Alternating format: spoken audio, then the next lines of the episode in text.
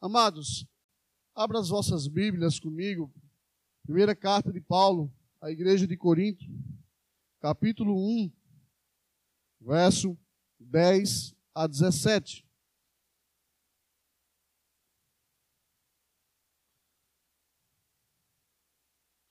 Primeiro aos Coríntios, capítulo 1. Deixa eu...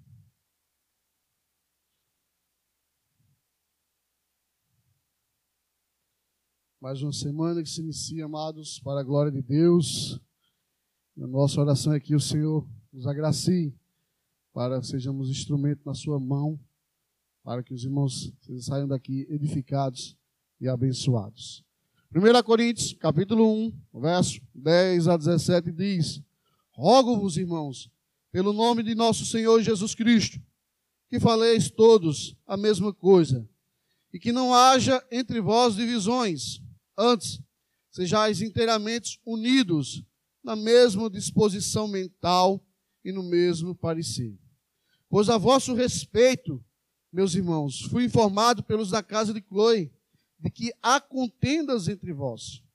Refiro-me ao fato de cada um de vós dizer: Eu sou de Paulo, e eu de Apolo, e eu de Cefas, e eu de Cristo.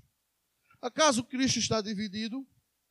Foi Paulo crucificado em favor de vós, ou fostes, porventura, batizados em nome de Paulo? Dou graças a Deus, porque a nenhum de vós batizei, exceto Crispo e Gaio. Para que ninguém diga que fostes batizados em meu nome.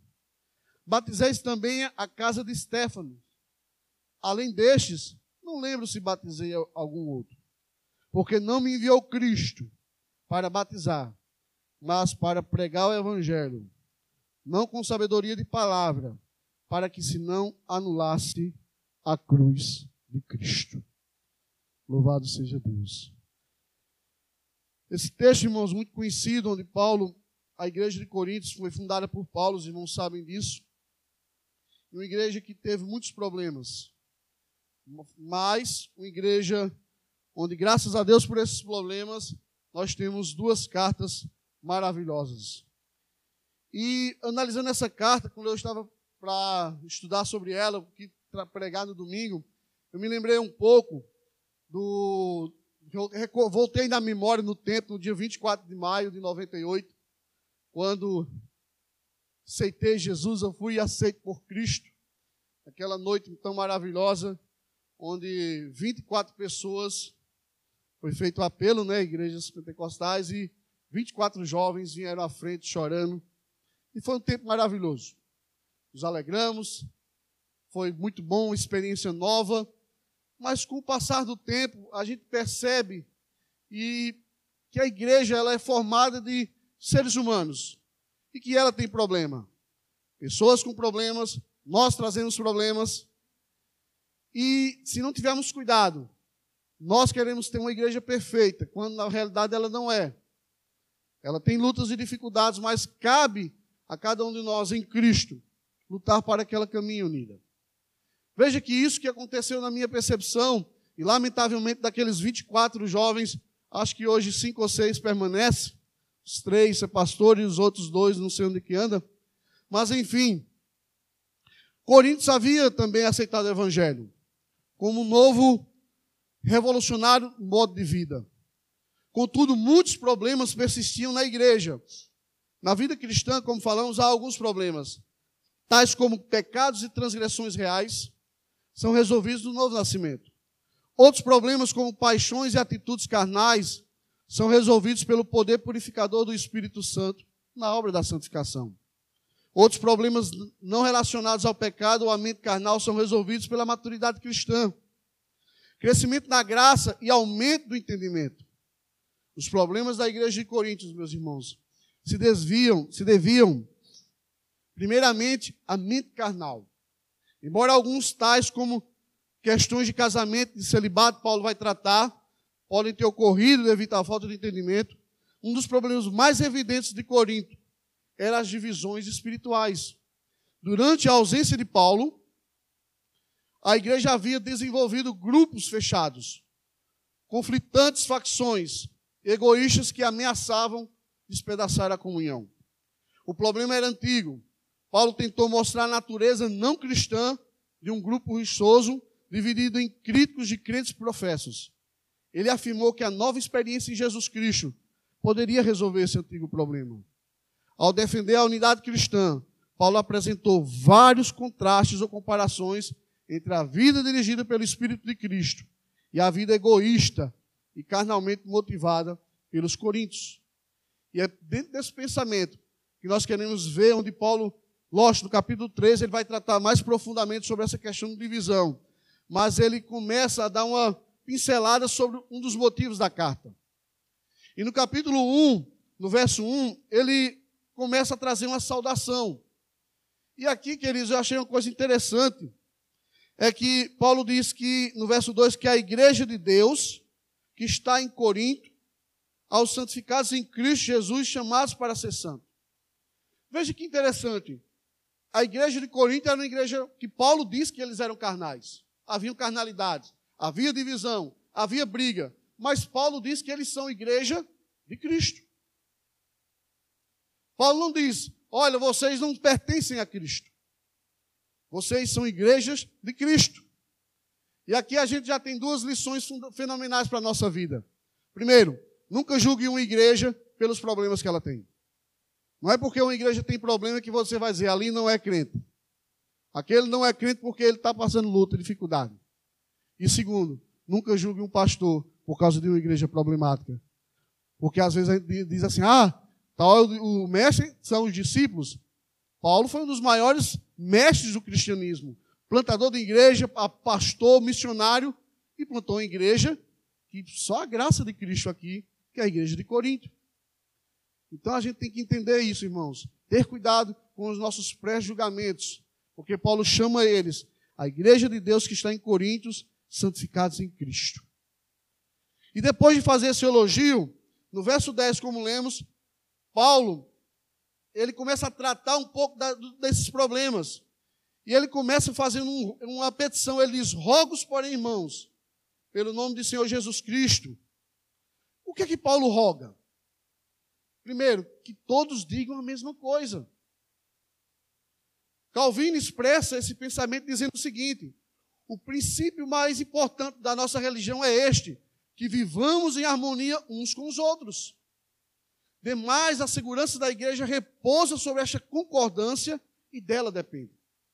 Ou seja, se não há harmonia na igreja, se não há unidade na igreja, como ela caminha? Como ela segue? Então Paulo diz: Eu rogo que vocês tenham a mesma coisa. Segundo, que haja entre vós, que não haja entre vós dissensões ou divisões. A palavra divisão aqui no grego, a ideia de um tecido que é rasgado compra-se aquele tecido novo e por algum acidente ele rasga. E aí, como é que você faz uma roupa com um tecido rasgado? A irmã vai, imagina, chega no final do ano, as irmãs vão lá, compram um tecido bonito, fazer um belo vestido, e por um acidente rasga. Vai colocar um remendo e vir para a igreja? Duvido. Porque vai ficar defeituoso. Então Paulo diz que não haja divisões, mas antes sejam unidos em um mesmo pensamento em o mesmo parecer. E aí a gente já começa a perguntar: como podemos estar unidos no mesmo pensamento? O verso 2 que lemos há pouco, Paulo já começa a dizer como devemos andar unidos. Vejam, eu vou ler novamente, ele diz: a igreja de Deus que está em Corinto, aos santificados em Cristo Jesus, chamados para ser santos, que todos que em todo lugar invocam o nome do Senhor Jesus Cristo, Senhor deles e nosso. Igreja de Corinto, Jesus é Senhor deles e seu. Como você pode servir a um Deus, você ter raiva do seu irmão, servindo ao mesmo Deus? É Senhor deles e nosso. É a unidade, Cristo é a base da igreja. Então Paulo fala isso, olha, ele é Senhor deles e é nosso. E lá em Filipenses capítulo 2, versos 2 e 5, ele diz: Completai o meu gozo para que sinta o mesmo, tendo o mesmo amor, o mesmo ânimo, sentindo a mesma coisa. De sorte que haja em vós os sentimentos que houve também em Cristo Jesus. E aí Paulo faz um rogo desse, que haja em vós o sentimento. E aí, queridos, nós encontramos pessoas dentro da igreja com raiva uns dos outros, com brigadas, sem querer falar, sem querer ter comunhão. Que sentimento de Cristo é esse? Eu já falei algumas vezes, quando estávamos no sertão, e houve uma situação lá chata, e passou, conseguimos, com a graça de Deus, resolver. Eu achava que tinha resolvido, e depois de uns três meses, a irmã chegou para mim e disse: Olha, pastor, ore por mim porque eu não consigo perdoar a irmã. Disse, Como é que é, minha irmã? Três meses, você tomando santa ceia, você abraçando, derramando lágrima. Minha irmã, pelo amor de Deus, que sentimento é esse que estamos criando, mascarando as nossas vidas? Paulo diz que complete, que haja o mesmo amor, o mesmo ânimo. E haja isso porque houve em Cristo Jesus. Então, Paulo começa no verso 10, rogando isso à igreja. Vocês precisam rever como estão a vida de vocês. E aí, no verso 11, Paulo informa para eles como foi que soube dessa situação. Veja, ele diz, verso 11 e 12: Porque com respeito a vós, irmãos, me foi comunicado pela família de Chloe. A gente não sabe bem quem era essa família. A Bíblia não traz muito destaque. Mas o fato é que essa família, junto com alguma comitiva, foi até Paulo falar do que estava acontecendo. E aqui, queridos, eu aprendi algo fenomenal. Por que Paulo diz isso? Ele expressa, Paulo diz: Olha, eu fui informado. Eu fui informado olha só, Paulo não joga no, no ar para dar mistério. Ah, eu fiquei sabendo. Por quem, Paulo? Não, eu fiquei sabendo. Não, a família de Chloe veio me dizer. Paulo está fazendo o quê, meu irmão? evitando que haja fofoca na igreja. Ó, oh, eu fiquei sabendo pela Jennifer, eu fiquei sabendo pela Iraci, eu fiquei sabendo pelo Bruno que você fez isso, isso, isso. Querido, isso é louvável que a gente chegue dentro das pessoas e fale: olha, eu fiquei sabendo que fulano é verdade, do que cuidado com essa historinha de dizer assim: olha, eu fiquei sabendo de alguém. Quem diz, ah, eu ouvi dizer. Eu ouvi dizer? Que raio de cristianismo é esse que eu ouvi dizer? Onde eu não tenho maturidade para chegar dentro de você e expor a situação. Então, Paulo ele começa mostrando isso. Ele já dá, na, a, a, vamos dizer assim, uma baixadada na galera. Olha, eu fiquei sabendo pela família de Chloe. E eles me disseram que está havendo contenda entre vós. Que está havendo uma facção dentro da igreja. E qual era a facção? Paulo responde no verso 12. Vocês dizem, um sou de Paulo, eu de Apolo, eu de Cefas e eu de Cristo. Havia esses grupos. Paulo foi o fundador da igreja. Após Paulo, Cefas assumiu. Cefas não, perdão, Apolo. Pedro, não há indício em Atos que ele tenha ido a Coríntios, mas provavelmente fosse, tinha ido. Lembrando que Pedro era um dos grandes influenciadores do cristianismo, apóstolo, líder. E havia o, o grupo de Cristo que já foi uma vez até pregado aqui pelo pastor, talvez o mais perigoso, porque não se submetia a nenhuma liderança. Querido, não há igreja que fique de pé quando há panelinha dentro dela. Não há igrejas que fiquem de pé quando ela está rachada. E lamentavelmente não era para ter, mas tem. Graças a Deus nós somos um grupo pequeno e conseguimos resolver, mas igrejas grandes sem conta, irmão quando é ali em grupo de louvor, quando é ali em grupo de sociedade feminina, quando é ali em grupo de sociedade masculina. Não pode haver isso, queridos. Como nós somos membros do mesmo corpo, se há panelinha no nosso meio, isso racha a igreja. Quantas igrejas hoje que estão aí, amados, que foram fundadas por causa de quê? De divisão. De pessoas que não se submeteram às autoridades da igreja.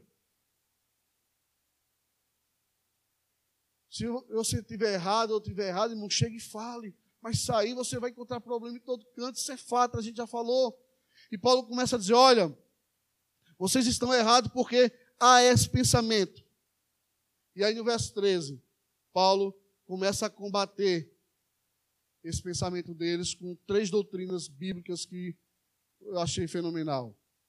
Primeiro, Paulo diz: está Cristo dividido? Foi Paulo crucificado por vós? Fosse vós batizados em nome de Paulo? Veja, Paulo faz três perguntas retóricas para eles. Está Cristo dividido? De maneira nenhuma. Nós não podemos, amados, separar a unidade, a humanidade de Jesus da sua divindade. Não podemos separar Jesus da Trindade. Não podemos separar o Senhor de Salvador. Lembre-se, Paulo está escrevendo para os gregos que diziam que a carne era totalmente depravada.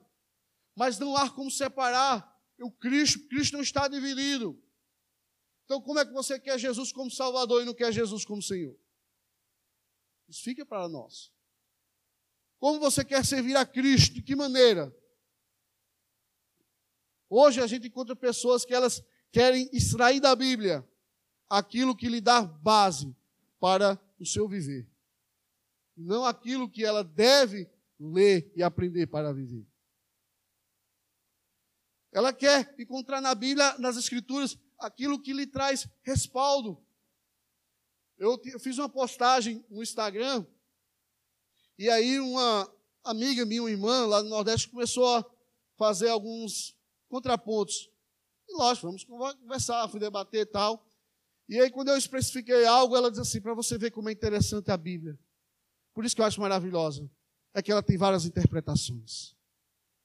Ela disse, minha amada, me perdoe, mas a Bíblia não tem várias interpretações, ela tem uma interpretação, agora sim, várias aplicações. Mas por ela ter esse pensamento, hoje ela segue uma igreja neopentecostal, se converteu comigo. Hoje é, defende batalha espiritual, defende confissão positiva, defende determinismo. Por quê? Porque a Bíblia tem suas várias interpretações. Temos que ler esta palavra para nos confrontar. E Paulo está dizendo: olha, vocês querem dividir Cristo? Cristo não tem como ser dividido. Ele é Senhor da igreja. Segunda pergunta de Paulo: Foi Paulo crucificado por vós? Visto que nenhuma personalidade humana poderia conseguir a redenção do homem, era inútil discutir sobre a liderança humana. Somente a morte de Cristo poderia fazer a salvação pessoal do homem. Em vista da crucificação de Cristo, todas as discussões do homem deveriam cessar. Paulo está dizendo: olha, foi Cristo que foi crucificado. Foi Ele que morreu naquela cruz. Foi Ele que derramou sangue. Não fui eu que fui crucificado por vós. Então não queiram me colocar como no pedestal.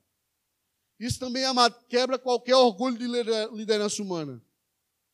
Por quê? Porque você só é um bom líder por causa de Cristo. Porque foi Ele que te levantou. E Ele é o nosso referencial. Paulo está dizendo: Ei, não olhe para mim. Eu não fui crucificado por vocês. Eu não morri naquela cruz por vocês. Terceiro, Paulo diz: Foste vós batizados em nome de Paulo?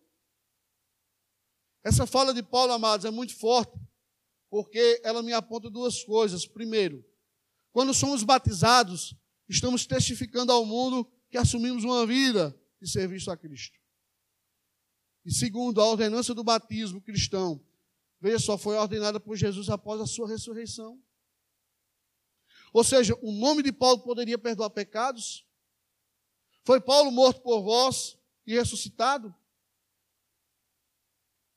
Quando se falamos em batismo, irmão, nós nos interagimos na comunhão e lealdade com o Redentor. Então Paulo começa a quebrar esse pensamento deles. Olha, eu não morri por vocês, eu não fui, vocês não foram batizados em meu nome, eu não fui ressuscitado por vocês. Tudo é Cristo. Então a gente tem que ter cuidado, irmão, para não criar. É outra verdade que eu aprendo com Paulo: idolatria pelos nossos líderes. Olha, cara, eu vou uma igreja, mas quando fulano vai cantar ou pregar, não me desce. Olha, eu não consigo. Se fulano pregar é uma benção, mas se fulano ali, ciclano pregar, preferências. E aí a pergunta é: você está atrás do vaso ou da mensagem? Nós no meio pentecostal, nós não, perdão, expressão. Usa-se muito no meio pentecostal isso. Ali é um grande, não todo meio, né? Um grande homem de Deus. E é sim, não estamos desqualificando a pessoa. Mas às vezes, irmão, se idolatra mais a, o vaso. Quando na realidade não existe grandes homens, existem grandes mensagens em vasos de barro. E Paulo está dizendo isso para a igreja de Corinto: igreja, vocês querem permanecer firmes, igreja de Parque Novo Mundo, você quer permanecer unida, seu referencial tem que ser Cristo. Porque Ele foi quem foi morto por você, Ele, vocês foram batizados no nome dEle, Ele morreu e ressuscitou por vocês. No verso 4, Paulo começa a relatar as pessoas que ele batizou, não desprezando o batismo, mas mostrando que ele não estava fazendo de si para si, mas para Cristo. Verso 14: Dou graças a Deus, porque nenhum de vós batizei, senão a Crispo e a Gaio. Para que ninguém diga fosse batizados em meu nome. E batizei também a família de Stefanas, além deste, não sei se batizei outro.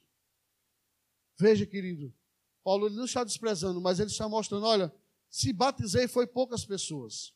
Por quê? Porque Cristo me enviou não para batizar, mas pregar. E aqui no verso 17, Paulo enfatiza a chamada do seu ministério. Cristo me chamou para a evangelização, para a pregação, para que a mensagem de Cristo, da cruz, não se faça vã. E ele diz: Olha, porque Cristo me enviou não para batizar, mas para evangelizar, não em sabedoria de palavras, Certamente Paulo está criticando aqueles que se vangloriavam nos pensamentos filosóficos. Lembre-se, a cidade de Corinto só perdia para Atena na questão da filosofia grega. Havia os filósofos que se reuniam nas praças para debaterem, discursarem, e isso era muito comum em Corinto. Eles admiravam aqueles homens, só que eles não podiam trazer isso para dentro da igreja, estavam trazendo, por isso estava criando divisão. E Paulo diz: olha, mas a mensagem da cruz, ela não é fixada em sabedoria humana. O evangelho ele tem que ser revelado pelo Espírito Santo. E no verso 18 a 25 ele mostra isso. Acompanhe comigo, por gentileza, verso 18 a 25.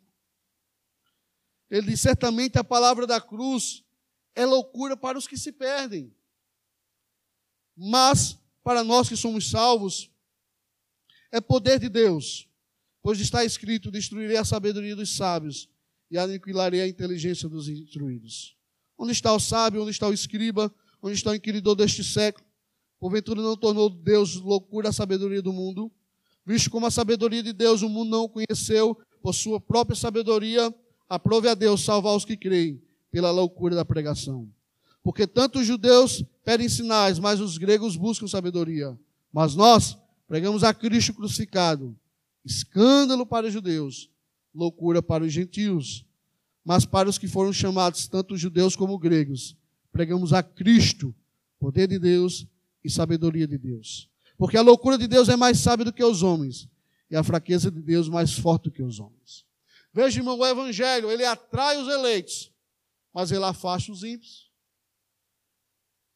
Os judeus buscam sinais, é só olhar o Velho Testamento, quantos sinais ocorriam com os profetas. Os gregos buscam sabedoria, seus filósofos, mas o Evangelho não é entendido por isso. O Evangelho é revelado. Então não é por sabedoria humana que conseguiríamos convencer ninguém. Lógico, não estamos desprezando o estudo, não se está desprezando buscar conhecimento, mas o que Paulo está mostrando para eles é que o Evangelho é loucura é fé. Porque pense comigo, irmão, racionalmente, dá para acreditar numa história de um cara de dois mil anos atrás que desceu, que é Deus, que se disse Deus e morrer na cruz? Humanamente falando, irmão, não. Agora, revelado pelo Espírito Santo, que entra, rasga o nosso coração e mostra essa verdade de Deus, por isso que o Evangelho não é por merecimento. Paulo vai dizer isso em Romanos, que ele é revelado. Por isso que ele é loucura, por isso que os homens não aceitam. Por isso que as pessoas zombam. E é até compreensível, por quê? Porque Paulo está dizendo, porque ele é loucura para os que se perdem. Mas para nós que somos salvos é poder de Deus. E diante desse ponto, irmão, eu finalizo com quatro verdades dentro dessa rápida comentário sobre esse texto de 10 a 17. Primeira aplicação: o fato de a igreja de Cristo ser formada por pessoas falhas e pecadoras.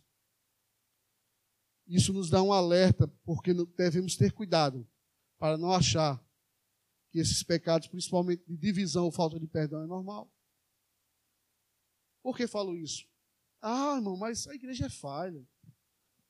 Todo mundo é, é pecador. Todo mundo erra, sim, mas não é porque todo mundo erra que a gente deve aceitar os erros. Não é porque eu peco e erro contra você. Não, mas é assim mesmo. O pastor Cleomar é um ser humano. Sim, mas precisa ser corrigido. Precisa ser mudado. Jesus disse lá em Lucas 11,17: todo reino dividido contra si mesmo cairá. Ou você conserta, meu irmão, com a sua irmã, ou você conserta no grupo louvor, ou você conserta no ministério, no presbitério, no diaconato, vai quebrar, não vai caminhar. Todo reino dividido não permanecerá de pé. Ou você se dá um jeito de se adequar no seu casamento, ou ele vai para o beleléu, vai acabar. Por quê, irmão? Porque não podemos encobrir pecados e achar que isso é normal. Segundo, temos que lutar pela unidade da igreja, pois a mensagem da cruz de Cristo veio unir povos.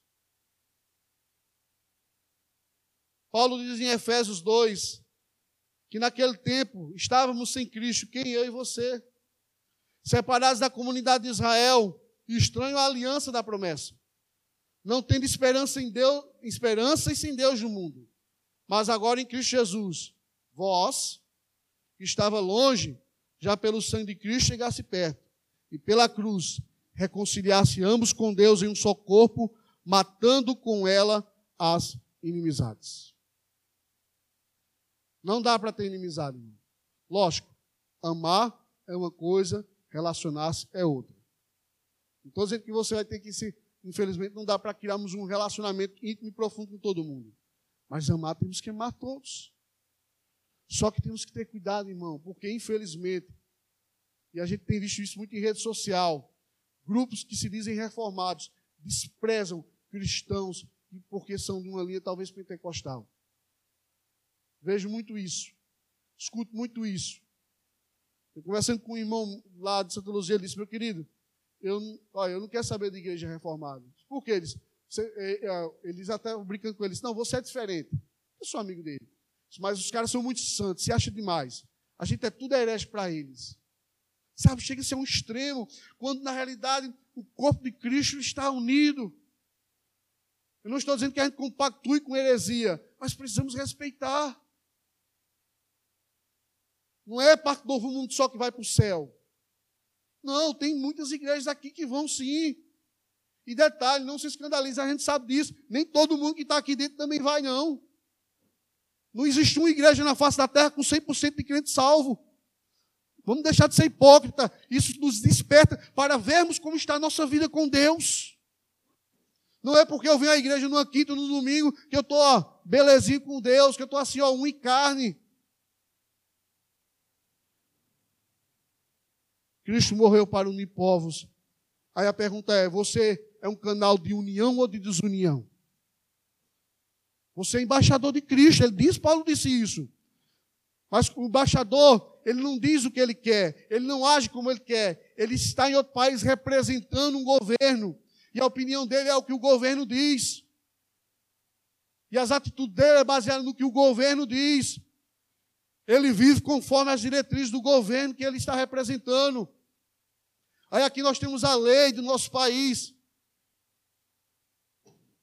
Qual é que nós estamos vivendo? Seguindo ela ou os nossos preceitos? Terceiro, a igreja não pode parar de pregar esse evangelho que traz unidade. pois ele é poderoso para transformar vidas.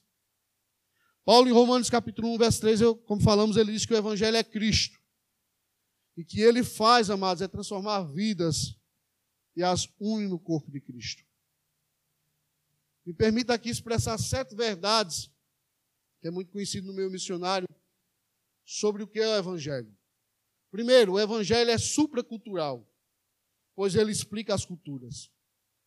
A palavra supra aqui não é junto, ela não é separada. Se você for procurar a palavra separada, ele é um prefixo que dá a ideia de que está acima. Não, mas aqui é de conhecimento prévio. Segundo, o Evangelho é transtemporal, pois ele é revelado para homens em todas as gerações e épocas. Terceiro, ele é multicultural, pois traz povos e línguas e culturas aos pés de Jesus. O Evangelho é intercultural, pois, ele, pois essas culturas aos pés de Jesus têm comunhão uma com as outras. Ele é transcultural, pois deve ser levado de uma cultura para outra. Ele é cultural, pois Jesus foi revelado em nosso tempo e em nossa história e ele é contracultural, pois transforma o homem em sua própria cultura. Esse é o Evangelho de Cristo, que pega homens e mulheres diferentes e coloca em harmonia. Você já percebeu os apóstolos? Você tem um Pedro sanguíneo, você tem um, um Simão Zelote nacionalista, que é considerado traidor de Roma. Você tem o Mateus publicano. Você percebeu, irmão? Homens que jamais poderiam andar em comunhão. E Jesus pega esse grupo fadado ao fracasso e transforma no colégio apostólico. E por que deu certo? Por causa de Cristo. Porque a igreja dá certo? Por causa de Cristo. Porque ela caminha triunfante? Por causa de Cristo. Porque ela vai vencendo e derrubando as barreiras e penetrando nos lugares mais difíceis? Por causa de Cristo. Mas ele precisa ser pregado no poder e na dependência do Espírito Santo. Esse evangelho, queridos, transformador, que Paulo apresenta, Cristo morto, crucificado e ressuscitado à igreja de Corinto. Se eu e você tiramos Cristo, irmão, da igreja, se eu e você tiramos Cristo do casamento, se eu e você tira Cristo do, do, do nosso meio, não vai caminhar. Por isso que nós precisamos do Evangelho da cruz. Não é modismo, não é, é a palavra de autoajuda que até no momento ajudam, mas é o Evangelho. Por quê? Porque o Evangelho é uma pessoa. É Jesus. Dentro de que Cristo fez por você na cruz. Como está o seu relacionamento da igreja, com seus irmãos, com seus parentes? Estou sendo canal de unidade ou de desunião? Mas que fiquemos com isso, querido. Esse momento que nós iremos celebrar agora a ceia é de unidade, é de união, a mesa do Senhor. Então, se você está com algum problema com alguém, ele não está aqui ou é de outro lugar, peça perdão a Deus. Mas quando chegar na sua casa, ligue, resolva a situação, mas não fique servindo um Cristo e vivendo uma desunião. Vivendo um Cristo que veio para morrer e unir povos. E você viver uma vida de desunião. Amém? Que Deus nos abençoe.